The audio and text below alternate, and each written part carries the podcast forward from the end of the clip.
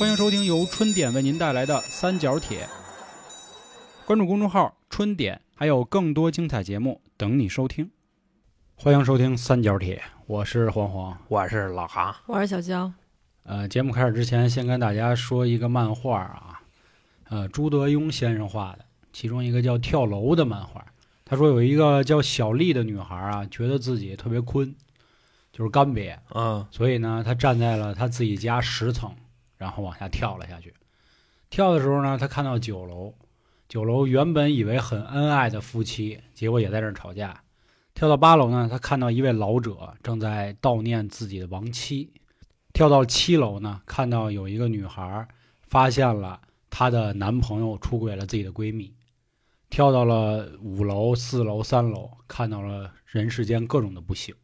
就这个跳个楼，信息量很大。最后他就也是去了嘛，嗯然后去了之后，可能在天堂里，那意思就是，原来不是所有人都那么幸福，自己也不是最惨的那一个。嗯，谁都有糟心事儿嘛。对那这死得多冤呀啊！我今天为什么开头要先说这个漫画故事呢？相信最近各位啊，也都看了新闻，也都明白怎么回事儿。居家办公，这是说的好听的，其实就是居家隔离了嘛。嗯我们以前啊，因为我们作为一个北方电台，尤其是北京话电台，我们总以为呢，可能北方的朋友听的比较多一些。后来因为有了听众群的建立，才发现也有很多南方朋友都听咱们节目。你看那个西马的这个数据啊，你包括在听众群里边，你会发现啊群里边就是很多就是江浙沪的朋友也挺多的。，对，然后咱们也因此啊结识了很多好朋友，比如三群的刀哥，人家也是上海；三群还有庄庄姐也都是。我为什么要说这个啊？相信大家都知道，现在相对来说比较没自由的，就是上海的兄弟们吧呃，。形势比较严酷的也是，我觉得今天不算是特意给他们啊，也是希望我们可以帮助到现在还在隔离或者是由于疫情居家的一些朋友。但是我还要前提再铺一句是什么呢？我们是个很普通、很普通的民间小电台、小自媒体，能听到节目的朋友，我相信还不至于到穷困潦倒。是是不是那个咱们无情啊？您要是真到那份儿上，咱先奔饭。因为现在网上的很多消息啊，让很多兄弟们本来居家隔离就是一件很痛苦的事儿，结果就更痛苦居家办公啊，啊！就是在某小书上，有这帮富豪们在秀自己，比如之前的这个 GUCCI、LV、宝格丽、什么爱马仕等等寄来的礼品盒，这礼品盒打开，真的就成了上海现在那梗，就是菜。而且是通过人家精心挑选的菜，哦我看了那视频啊，奢侈品菜。啊，那大姐说菜就是好像上海有个鸡毛菜，就是小绿叶儿的，人家每一个都洗干净儿的啊，给你装洗干净了。啊，都摘出来了已经那样。哦还有的呢，直接送过来就是什么清蒸鲈鱼啊，当然上海具体有什么菜我也不太清楚啊，我就那意思，比如什么这鱼香肉丝啊、小笼包啊，回锅肉啊，什么 反正就这灌汤包，啊，上海小笼包。啊，对对对，啊灌汤包，这很清楚啊。现在很多上海兄弟，别说买菜了，是吧？有钱都没地儿买。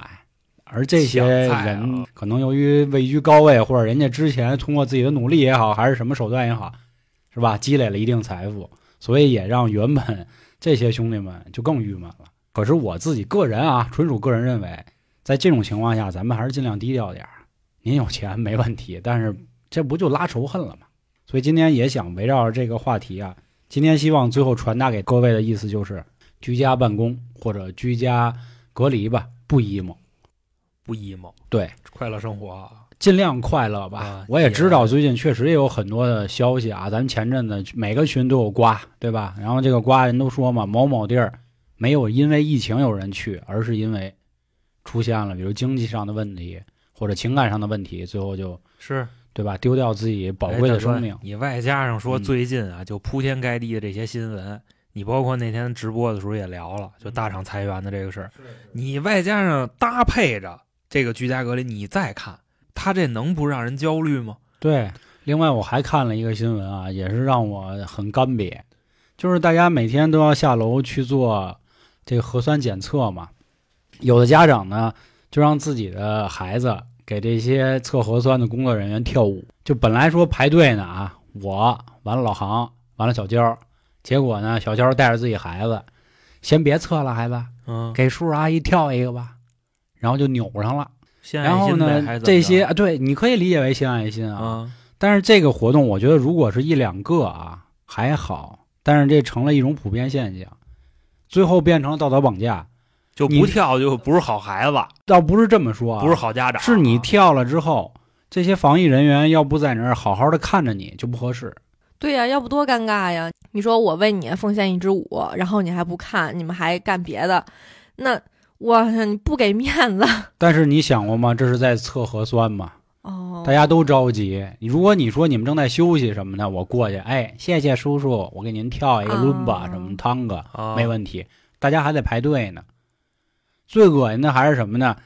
小孩在那儿跳，一帮家长在那儿拍照片儿，拍自己孩子，拍别人都拍，啊，还要拍防疫人员，说你看防疫人员多么认真的在看我孩子跳舞。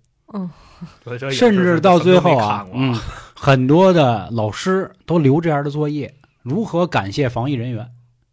你说这玩意儿吧，当然了，每一个家长是吧，对自己的孩子 这个情感我们能理解，但是咱也不知道怎么了，就这些年都这么严重。我觉着啊，就是跟这些家长说一句什么话呀？咱们啊，干什么事之前，咱们换位思考一下。可说，你好比说啊，你在街上，对吧？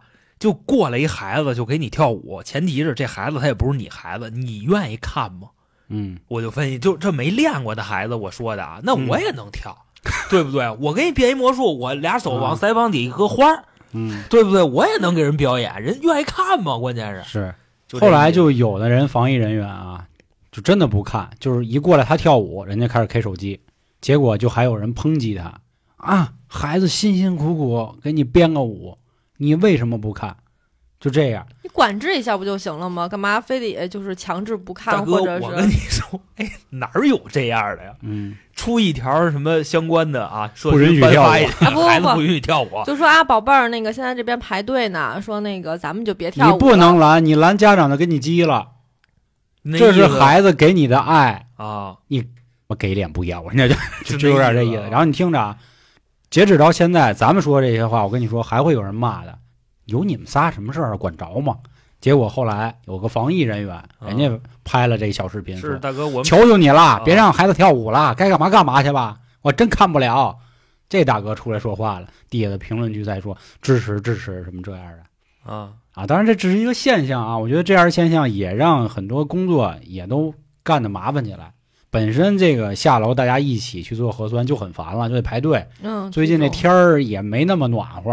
哎呀，我还是奉劝一位啊，如果咱们听众里也有这样的，可以先别让孩子跳了，对吧？孩子可能也不想跳，孩子肯定不想跳，哎，不是，有孩子真想跳，嗯，肯定有，肯定有孩子想跳，但是我跟你说，我就是那不愿意跳的孩子嗯，我们家就是一聚会，然后说来来来，啊，哥哥姐姐，然后奶奶跳个舞吧，然后就嗯就去跳去了。但是小孩真乐意啊，情境不一样，乐意一个是给自己的人展示才艺，他这不是展示才艺，对吧？他这就是，我觉得我说的狠点儿，就是道德绑架。当然了，这事儿咱说到这儿，咱就先停吧。到时候我怕真怕家长铁拳就过来锤子。咱们先追根溯源的说一下，为什么会有这样的情况啊？哪样就居家办公，就是啊 emo 的情况，居家办公的情况，这大家都知道为什么。但既然我觉得你提到这点，啊，我说一句，你说我是五毛也好，说我是什么都行。我的认为就是，谁都不想得病，对吧？这是一场瘟疫，大家知道。我我也知道，最近有很多的人在说啊，他的致死率已经低于流感了，什么这那的，咱们躺平或者咱们共存这样的话，我也都看到过。但是我觉得得去呗，啊，结合国情，咱们嗯去看，好吧？就是我也很同意老航那个观点。如果您认为可以，那你先身先士卒，对吧？你先得一回，然后咱们再聊后面的事儿，去怎么怎么样。天灾面前啊，别去计较太多。每个国家都有每个国家不同的治理方案，跟着走就好了。谁都不想让自己的家塌了，这自己去理解这话什么意思。然后咱们说到咱们个人啊，我觉得我总结了一下，之所以有很多小伙伴 emo 了的一个主要原因，我觉得就是落差嘛。呃，这个咱再装一下眼子说啊，就是所谓的马斯洛需求分级里，它前两级就是缺失性的，他说的是生理和安全。这生理指的这大家都清楚，对吧？呃，就吃饭啊，对吃吃饭吃喝拉撒吧，活着，哎，安全呢，就是我既然已经可以温饱了，那我是不是得保证没有人来伤害我？有这两个的前提基础之下，才能去谈爱、社交、啊尊重、尊重，价值，这叫成长性需求。正因为如此啊，就是现在很多人觉得没有安全，又赶上比如上海的兄弟连菜都买不着，一颗白菜啊八十啊，啊，吃啊！你看那个就是视频里边、嗯那菜站老板怎么说的？说大哥了，我陪着卖，我进价就这样。咱别纠结于他说的是实话还是假话啊，就是他也要生存，除非他是真的发这国难财，对，我觉得那个真得管。因为每个城市好像都有这么一遭，对吧？我记着去年还是前年，咱北京也这样，就是新发地那会儿出事儿的时候，也是菜巨贵。就是这事儿咱别去深究了啊就不说。嗯，没这个正是因为啊，就是所谓的前两级需求，生理跟安全都没保证好，所以其他的也就都没有人去想，什么爱不爱啊，什么尊严不尊严，什么这个价值啊都没有。所以吃饭，对，所以可能也就会出现一些妖魔鬼怪的问题。还有我刚才提的就是落差嘛，它这一比，中国有句老话啊，我觉得真是挺精髓的，人比人气死人。你一比，你怎么都发愁。有的那个所谓的高端人士啊，他拿咱们国跟国外比，然后他 emo 了，说你看人家都开始蹦迪了，咱们 怎么还得跟那扫码大哥，这是伟大的爱国之士、啊，这当代鲁迅呀、啊？当当代鲁迅但是虽然人没有鲁迅那个文笔啊，他也没有鲁迅那个作用啊，但是他想学是是是，啊。然后呢还有 还有呢，就是可能同省之间的，就比如你看啊，我可能也有上海的朋友，上海朋友就老跟我说，其实就是起码很多同事嘛，嗯，说小黄你们太幸福了，你们还能自由啊，你们还能晚上这个吃个串儿啊什么的，喝个酒，我们哪儿都去不了。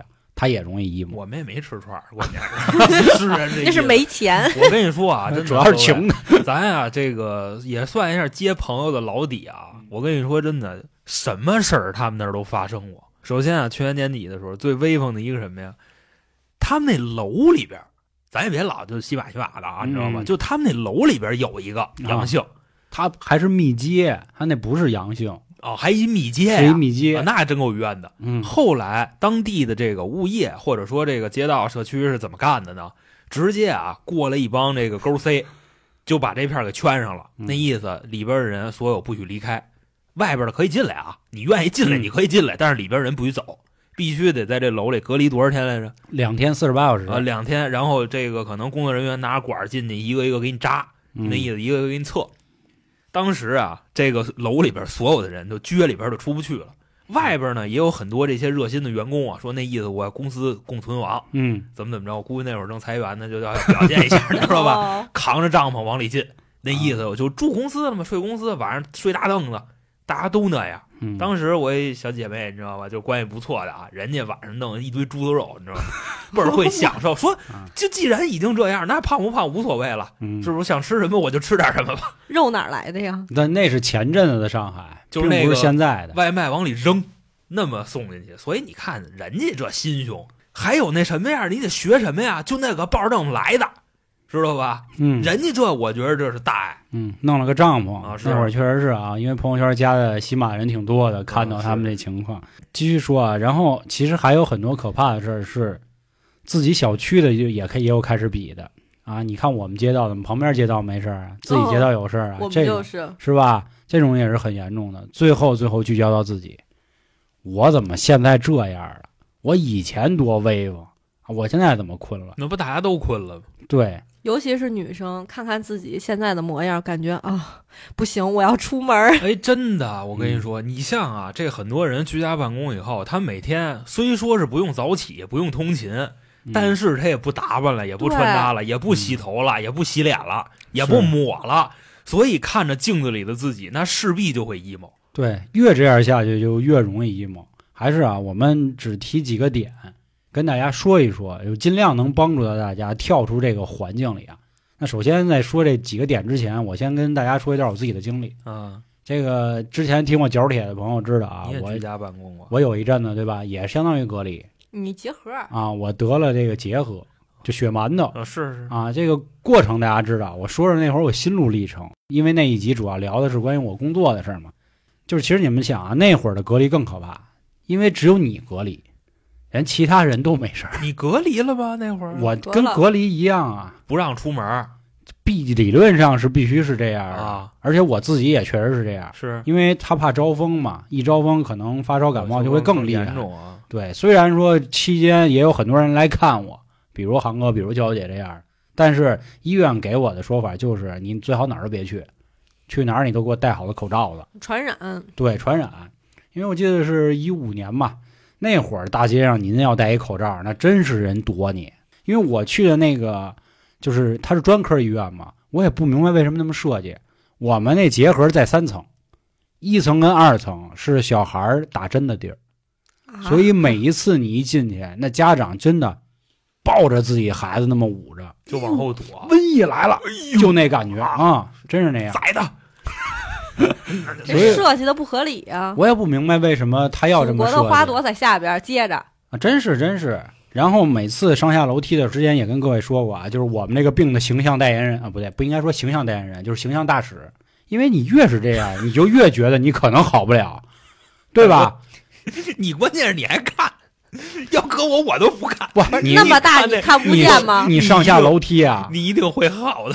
你你啊你上下楼梯，你必经之路啊，他没有呃，他有电梯，但是人家其实不让你进，人家一问几楼的，三楼的，走楼梯，这样你知道吧？那楼那电梯是给人一二楼小孩儿准备。的，三楼不停，嗯。我那电梯就到一二楼。其实你也别纠结人那孩子为什么搁一二楼，那你让孩子往上走，那不也得从这儿过？那倒是，咱其实我也一直琢磨过啊，他们为什么要这么设计的一个原因，这个大家可以去查去啊，就跟西单那边，北京西单那边那么医院。是你这做产品的，你管那够管的，这够够够操心的啊！当时回到家也是啊，就是每天就是特别矛盾的自己，一方面想的是我一定会好的，啊，一方面想的是我要真好不了我可怎么办？就每天都在这么纠结，而且啊，我跟你说这块儿我抢你一句啊，街道的还要来补刀，啊，对，就直接给打电话，黄潇啊，最近啊，那个哪儿都别去，不舒服的啊，是是是，心里不痛快的，跟阿姨说啊，嗯嗯是阿姨实在不行啊，咱面聊，就嗯那意思。但是咱得隔一道窗户啊，我可以给就给你 你铁窗里，咱神父是吧？咱聊，就这意思，开导。当时民警有没有就是嗯民警倒没有，主要是社区的工作人员。啊，那意思就是想吃点什么吃点什么，就天天跟他给他宽心吧。社区你可以理解为你操碎了心啊。社区跟我去的第一家医院都给我打电话，啊，而且是每天打。是怎怎怎么样了？怎么样了？好点没有？行行 吗？还咳嗽吗？就这样啊，行吗？所以那会儿吧，这种关怀啊，真的就是一次两次，你觉得社会是温暖的，给多了你就明白你自己是多么万人嫌。是啊，所以我就怕你闹。对哦那时候街道给他们家菜刀都收走了。所以就是人一定会有这么一个阶段。嗯然后现在有很多朋友也会这样，就导致自己出不去了。然后公司那边可能他又得问你，哎，你们这小区什么时候解封啊什么的，然后你又天天开始担心，我是不是工作要没了？我就是那个问的，小区什么时候解 封？你什么时候能出来呀？上不上班啊？哪天能上班呀？当然，人家肯定也特别反感这样的提问，因为大家都在问。如果我不问的话，那他就彻底的没了。HR 都不过问你了，那你就想吧，你已经可以辞退了。问都懒得问了。哦其实我觉得啊，就是关于跟自己比有落差的这个一个点啊，主要原因，我个人认为，也包括我之前那次经历，我觉得啊，就是大家的财富瞬间积累的太多了，所以一下突然你好像挣不着多少钱的时候，你就困了。但是关键是已经把未来几年钱花了呀，背着账呢。现在那没办法嘛，就是前两天我们直播也说，就是由奢入俭难了，有点儿。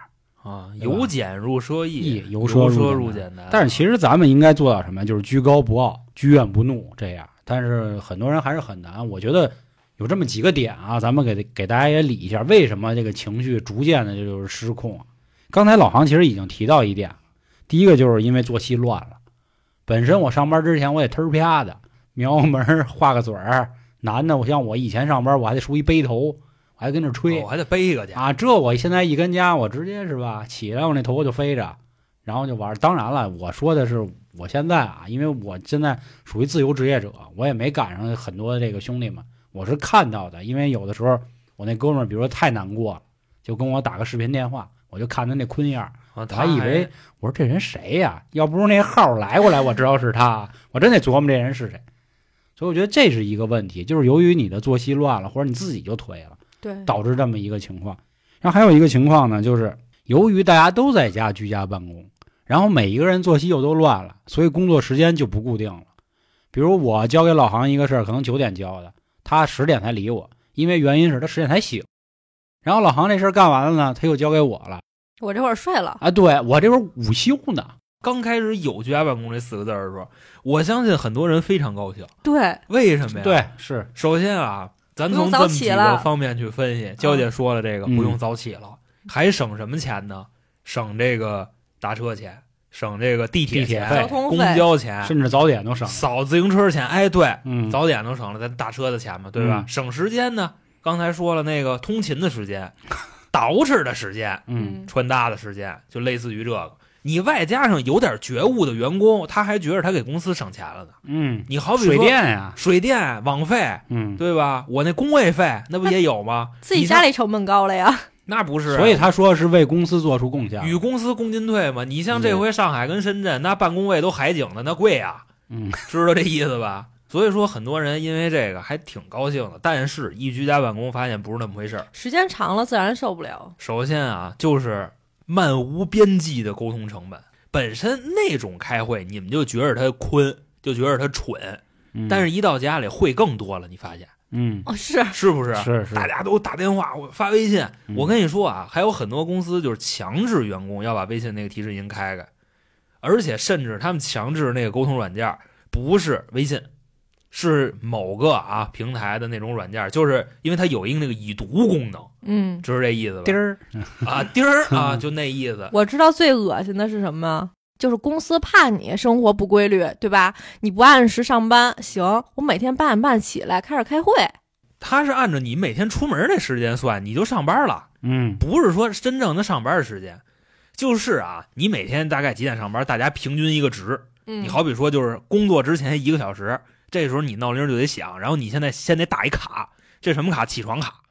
第二卡上班卡，第三个卡就是中午饭卡，第四个卡你要不你就对吧？下班卡，咱就打卡都算是比较好的，起码我闭眼，就一比如闹弄一个闹钟四，次，你受了恶心不恶心？设闹钟就完了呀。这个我觉得就比开会要好一点，对不对？如果真的是早上起来，你说真的要求八点半必须打卡那个开会，那你觉得我还得洗漱对吗？我起码头我得归置归置，不可能上来就直接就开会。而且你当时你早上起来可能还没有清醒的状态，你开会你可能说不出来什么。但是你打卡不一样啊，我不清醒，我啪打卡成功。那倒也是啊，嗯，其实我还是比较支持这种打卡行为的，因为它嗯会防止你一定程度上的 emo。这我为什么这么说啊？像我有时候跟西马的同事沟通的时候，我其实有点缺德，emo 啊，就是晚上 七八点的时候问人点事儿，但是其实平时人家上班的时候七八点也还在加班啊，就说这意思。但是人家也会跟我说说嗨也没啥的，因为我们同事一般都十点再给我回话，所以一下就给人家就全部打乱你要这么说，我比你更缺德。嗯我经常夜里刷着一眼给人回，你知道吗？啊。回复这个还好，我说的是，尤其像咱们只是合作关系，像比如人家就是同事部门间的，这真是那话，我在那儿做饭呢，他已经吃完了，这个成本就没完没了了，所有的事儿就都会开始拖。其实有的时候也不赖，就是说作息不规律的人，因为他们可能觉得这个时间点就是正常工作时间点。嗯有一次，就像咱们这边办公，可能就是没有要求那么就是卡那么死，然后咱们周末也来。然后那天呢，我也不知道那天是周末，然后呢，我就去问了我们的同事，我说，哎，我说我们那个社保有没有进行减员？然后他说，哦，说那个，说我应该都减了，说那你等我上班的时候，就周一我给你看一眼。我说，哦，不好意思，不好意思，我说今天周六啊，我说我忘了。所以我觉得我给大家建议啊，就是也尽量让自己的作息规律一点，嗯，对。然后如果情况允许啊，也可以自己偶尔的捯饬一下，就假装上班呢。哦，那是我跟你说，这每次啊捯饬完，你洗完了抹香香啊，抹完以后心情都会变好。嗯，但是我估计你那个接受，没有人会接受，你知道吗？你知道吧？就你那个建议，为什么呢？嗯上班啊，不用出车、坐车这种，你会早睡吗？我估计我不，所以说嘛，啊就是你要刻意的、建议了。刻意的让自己进入这种角色才好。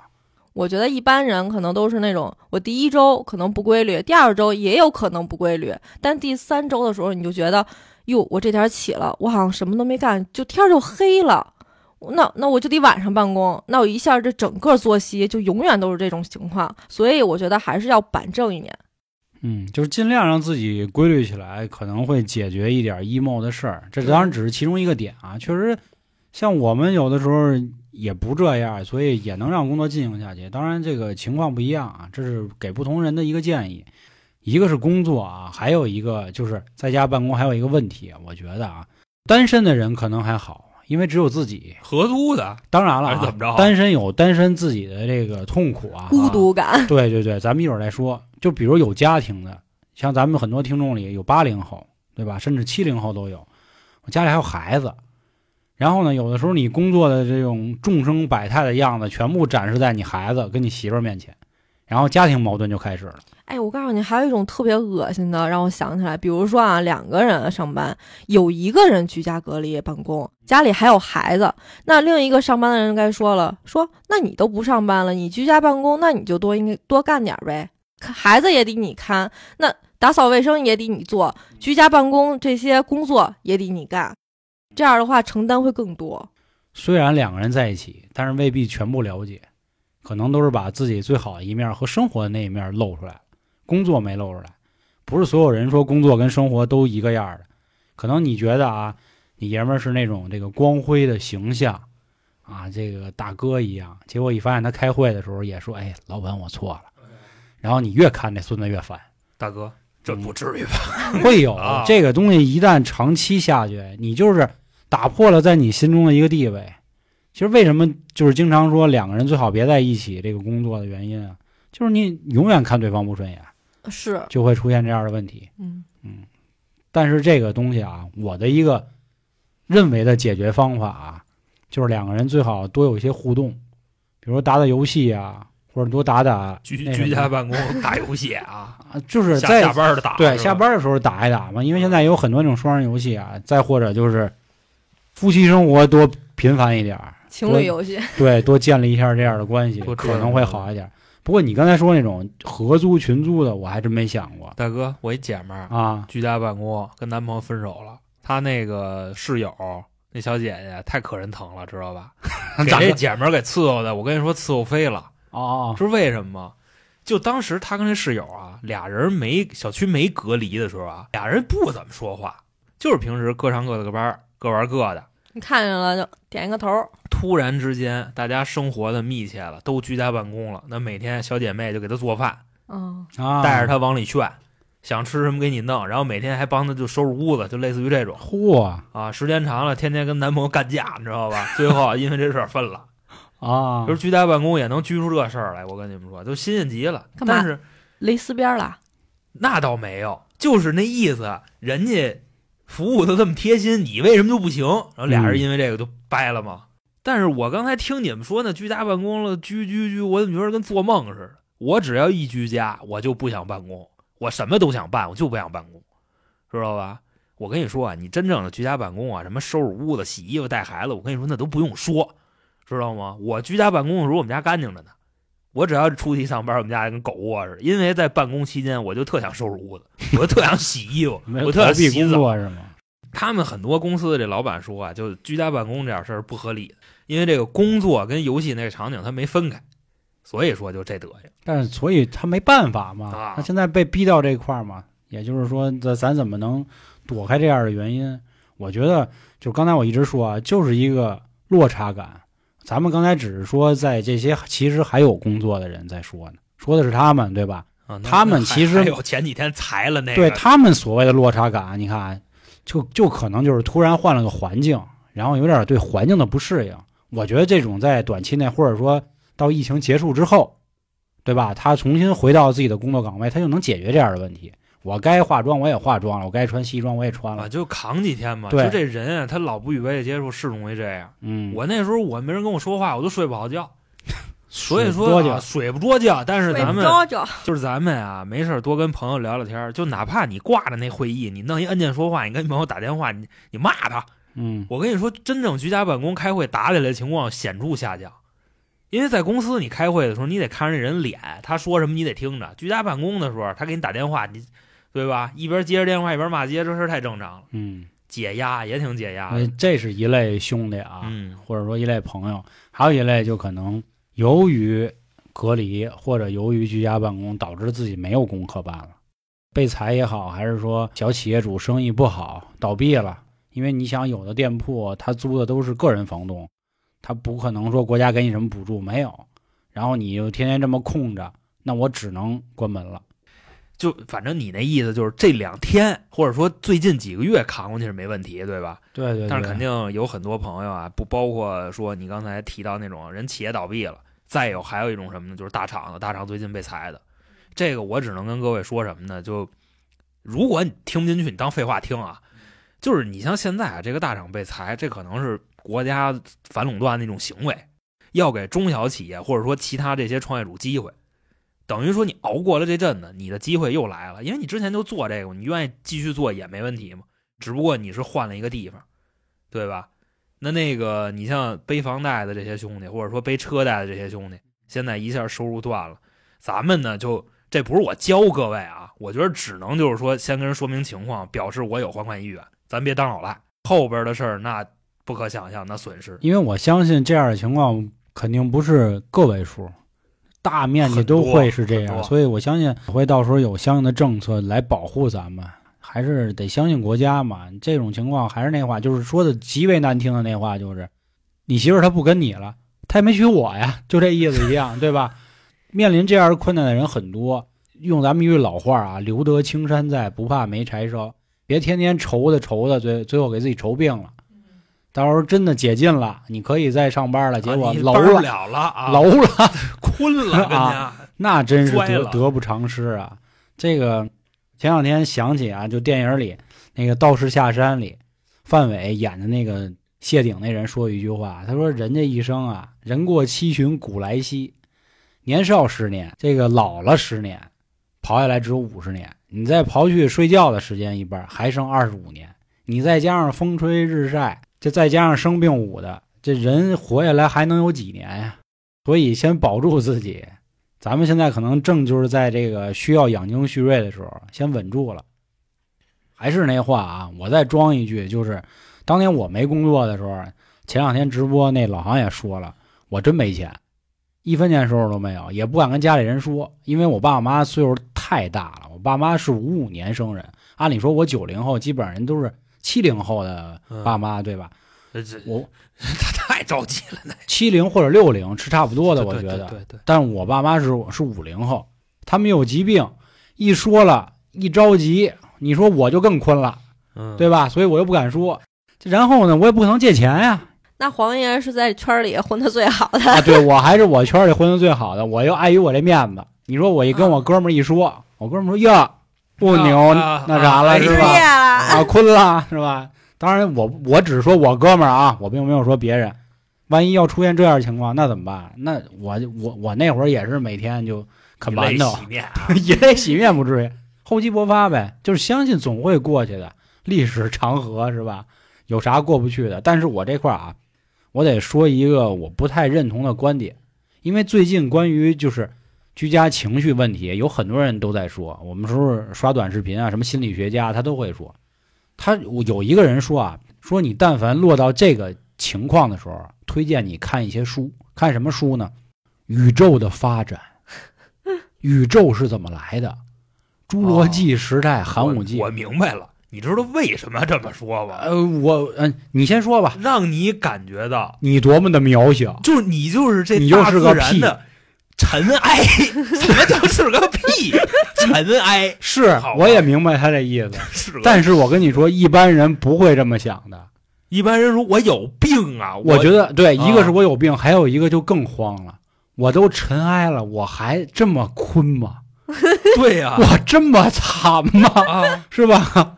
我觉得你不如反倒去看看历史，对吧？历史上这样，比如说瘟疫啊、灾难、战争各种情况吧，它都有。它最后怎么样了？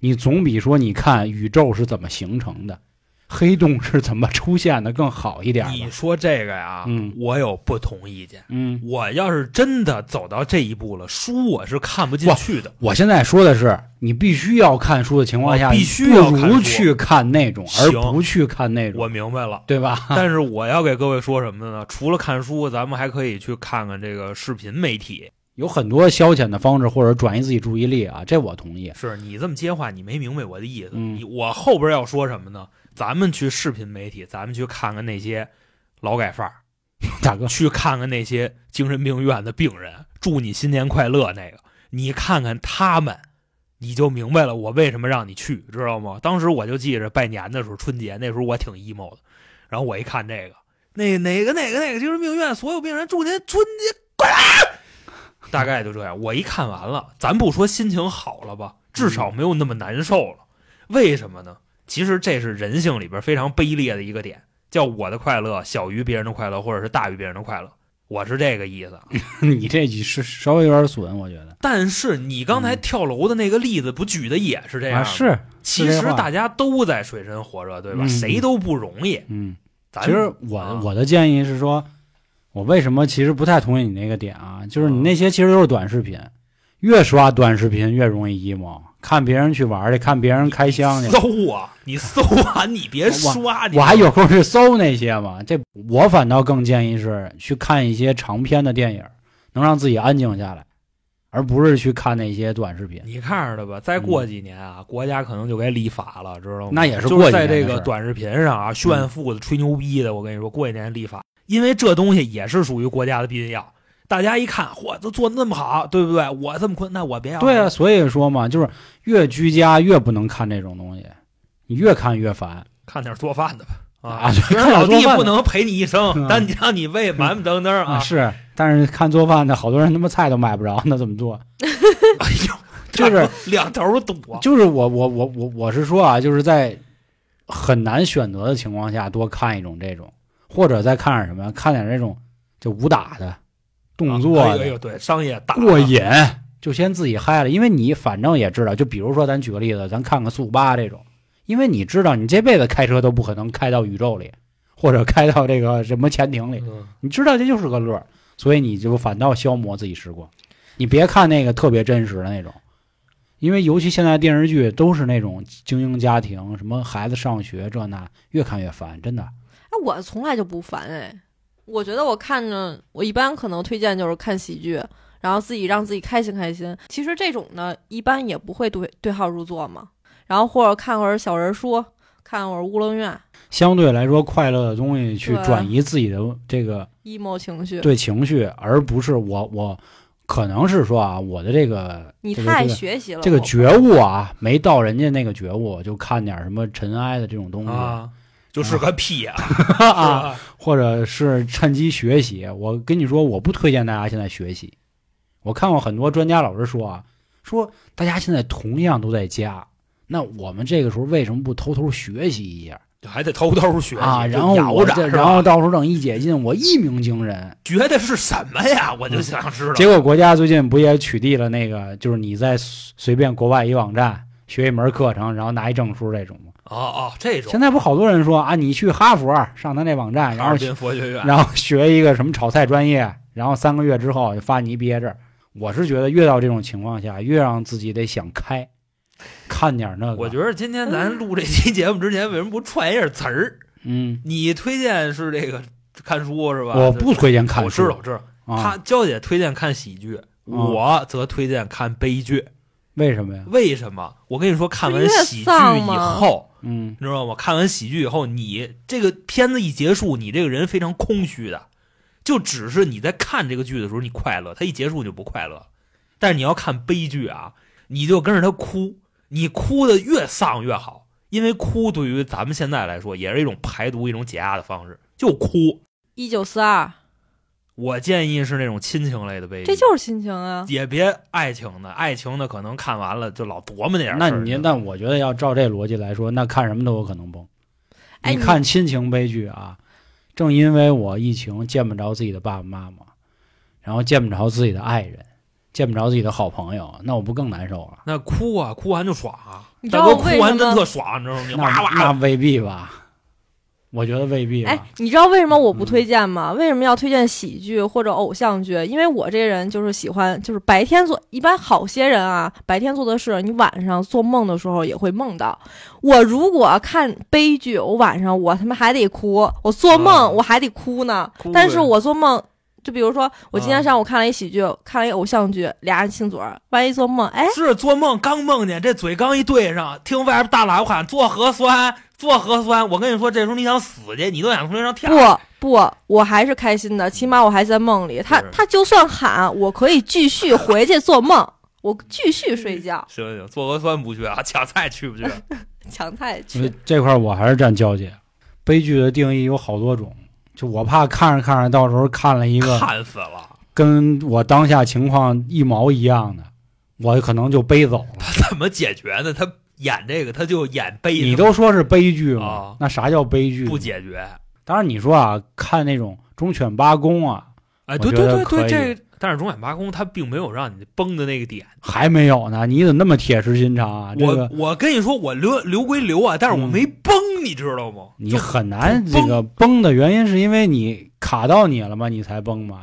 就是人家好多时候说啊，一个短短的几句话的视频都能让你崩了，嗯，对吧？那是因为跟你一样我卡到你为什么说。不看这种，因为我那会儿刷短视频总看到一个，就是有一大哥，他吃那饭吃的特别的，就是次，特别的惨。啊，人家采访他说：“哟，大哥怎么就吃这个呀？”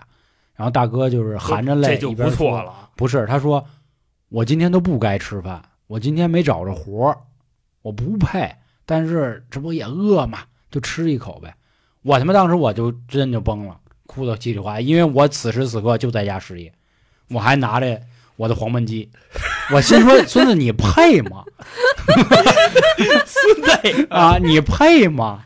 所以把你奔就是卖了都没事了。就但是我也同意老航说的啊，就 确实哭一下，他确实很舒服。是啊有时候他能释怀了，你知道吗？因为成年人能哭一下太难了。平时上班你也躲着同事，回到家你也躲着媳妇躲着孩子。你在车里到时候一哭，保安过来了，以为你要干点什么事儿呢？是啊，对吧？你就哭一把一个，哎，哭一个，啊，干嘛呢？是吧？媳妇媳妇总，总有这样的问题。但是我是觉得啊，我其实也既不同意娇姐说的喜剧，也不同意老航说的悲剧。我说的是看点温和，就呆子，啊，就是就呆子，稍微平缓点儿，没活儿你就就是让咱们的心能慢慢的沉一沉。那是偶像剧啊，啊，哦偶像剧我看我更生气。炫富多。突然安静下来，可以让自己多思考思考。就哪怕现在我身处一个窘境，那我思考思考，我应该如何翻身？我觉得思考这时候啊，一般都在晚上。你上午呢，你快乐一点；晚上的时候，你自然的他就 emo 啊了。，我那会儿就是自己一人在家的时候，我都把帘儿拉上，就整就整天都是黑的，就每天都让自己啊，装就无限的遐想，装艺术家的，对对对，装艺术家啊，自己就天天就琢磨，想办法去去去尽量的去度过这段情绪，因为我也明白很多你把帘儿拉上就度过了。他他就是他心里不痛快不爽，就是因为落差嘛。我现在的自己不如之前的，那你说哭鸡鸟嚎的他也没用嘛，或者说你装神经病他也没用嘛，嗯，就想办法多去想想，因为我们始终相信啊，疫情终将过去，所以不如在此时此刻整装待发，重新的这个整理一下自己，更好一点。那我觉得刚才老航都已经提意见了，说了啊为什么做这期节目之前不串一下词儿，所以现在就有我们三方不同的意见，有说开开心心的，有说让自己释放一下的，还有我这种装艺术家的，所以也想问问各位，您在家的时候遇到过什么样的问题，或者说您遇到之后怎么解决了，觉得也不错，也可以在评论区跟我们分享一下，或者您还有什么类似的经历吧，甚至我觉得啊，您可以拿我们当个树洞，有什么难过的事儿就跟我们说。喜马上那 ID，反正我们也不知道您是谁，对吧？多跟我们说说，可能心情会更好一点。所以也希望，就是今天这期节目啊，甭管我们有任何说的不好的或者不对的，我们的本意还是希望可以帮助到各位从这个情绪中走出来，或者说防止去 emo，行吧？然后另外就是还有什么想跟我们聊的心里话，比如想跟航哥聊聊的啊，跟焦爱聊聊的，再跟我那画过艺术的都行，嗯关注微信号那样准点啊，嗯微信啊。啊啊啊啊啊，准点，好吧。然后最后也是祝各位啊都能开开心心的，阳光总在风雨后，啊好吧，那感谢各位的收听，拜拜。拜拜拜。